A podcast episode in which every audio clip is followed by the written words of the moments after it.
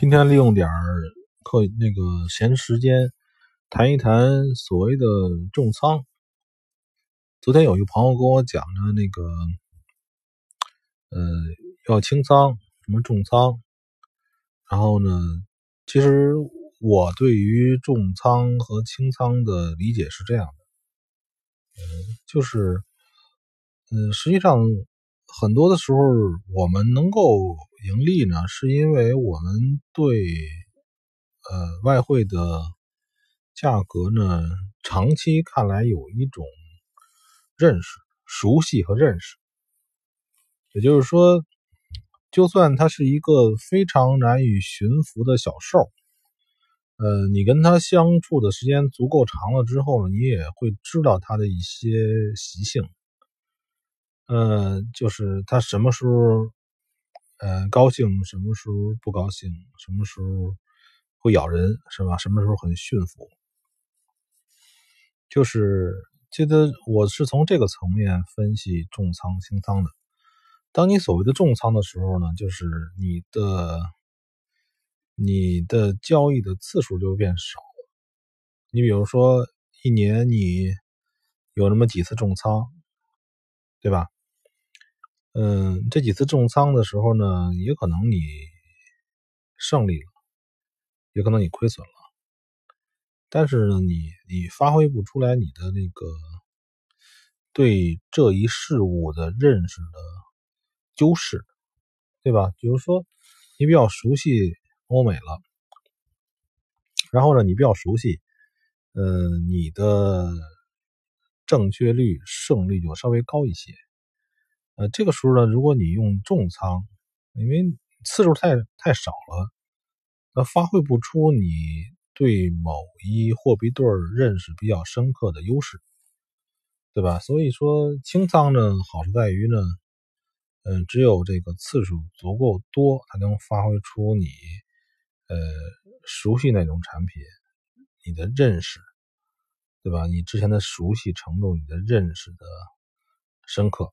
才能才能足以发挥，这就是我对于清仓和重仓的认识。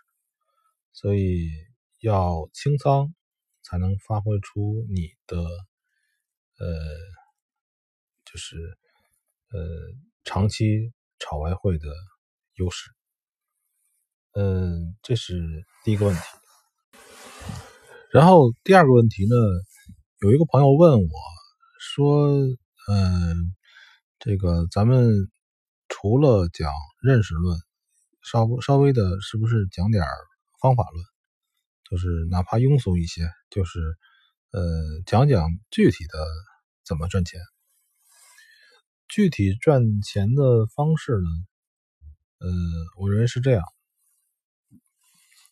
首先呢，嗯，你找几种货币对儿。或者是这个商品，像黄金和油啊，或者铂呀、铜啊这些产品，在很多的外汇公司都有的。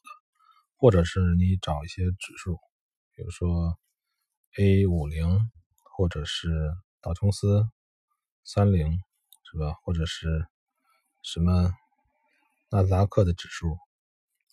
对吧？你要找的这些品种不要太小众，太小众的话，呃，可能会有别的潜在风险。第二呢，你看一下你的账户有多大，呃，你要让你的账户的仓位操纵起来足够轻盈，像这个小鹿一样跳呀跳啊跳。比如说。我打个例子，你的一万美金的账户，你最多做一手，但是你的一手是满仓。平时呢，如果你是一万美金，你就可以零点一手、零点一手的做。然后这个时候呢，呃，你要看一下，看一下呢，你能够承受的亏损是多少，把每。把每一次呢，每一次做交易的时候自己的亏损先算好，然后用你的亏损作为你的止损。比如说，我就想亏两万美金最多，那你就看吧。你要想重仓，那你随意；轻仓也随意。但是呢，就是你不要把哪一天觉得这一天你运气爆棚，你想这一天，比如说一万美金，我想拿出两千美金做赌注，那基本上你会失败。基本上，就是你的失败在于什么呢？可能三次五次你都成功，你有那么五分之一或十分之一次你失败了，你就亏的大了。嗯，就是第一，控制好你的仓；第二呢，想好你愿意亏多少。然后呢，后边的策略无所谓，暂时我讲讲是无所谓啊，因为细节很多。呃，你也可以赚点就跑，你也可以这个赚的比较多，把止损移到入场位。但是呢，嗯，这是我的方法，我的我的一个习惯，就是说，可能今天老天给你一个机会，让你赚一百美金，你非想让它变成两百美金。结果是你一百美金都没有了。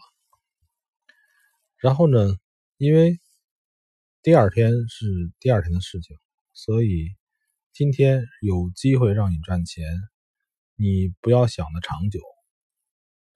呃，你不知道第二天会发生什么，呃，你也没有能力，一是没能力，第二是你也没有足够的信息，你获得不了第二天的预测。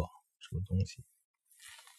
嗯，我就等于说是我们在在这个观察双方在打仗，此时此刻谁占上风就压谁一种，然后他胜利了一些，我们就可以跑掉。其实总的来讲就这么简单。呃，如果你讲。那些通过画图来预测呀什么的事情，我也可以做。如果还有人提到这些东西，我也可以告诉你们，这些近似于跳大神儿、近似于跳大神的技术分析怎么做。但这些做法，我认为更多的是给你一个心理暗示。当然，我们不能否认心理暗示。像这个，很多时候，这个医学啊、中医啊，还有心理学啊，这个心理暗示是很重要的，对吧？但是，嗯，我们我希望就是各位呢，能非常捞干的，直接拿干货。嗯，我直接告诉你最终结果。前面的那些，有些人讲的什么策略分析，什么分析，可以说都是编故事，都是在想象。就是说，很简单的事情，天上下雨，你去打伞，是吧？肚子疼上厕所，这些东西在交易里边就是这么直接。其实这些东西反而是。谁都很多人都学不到的精髓。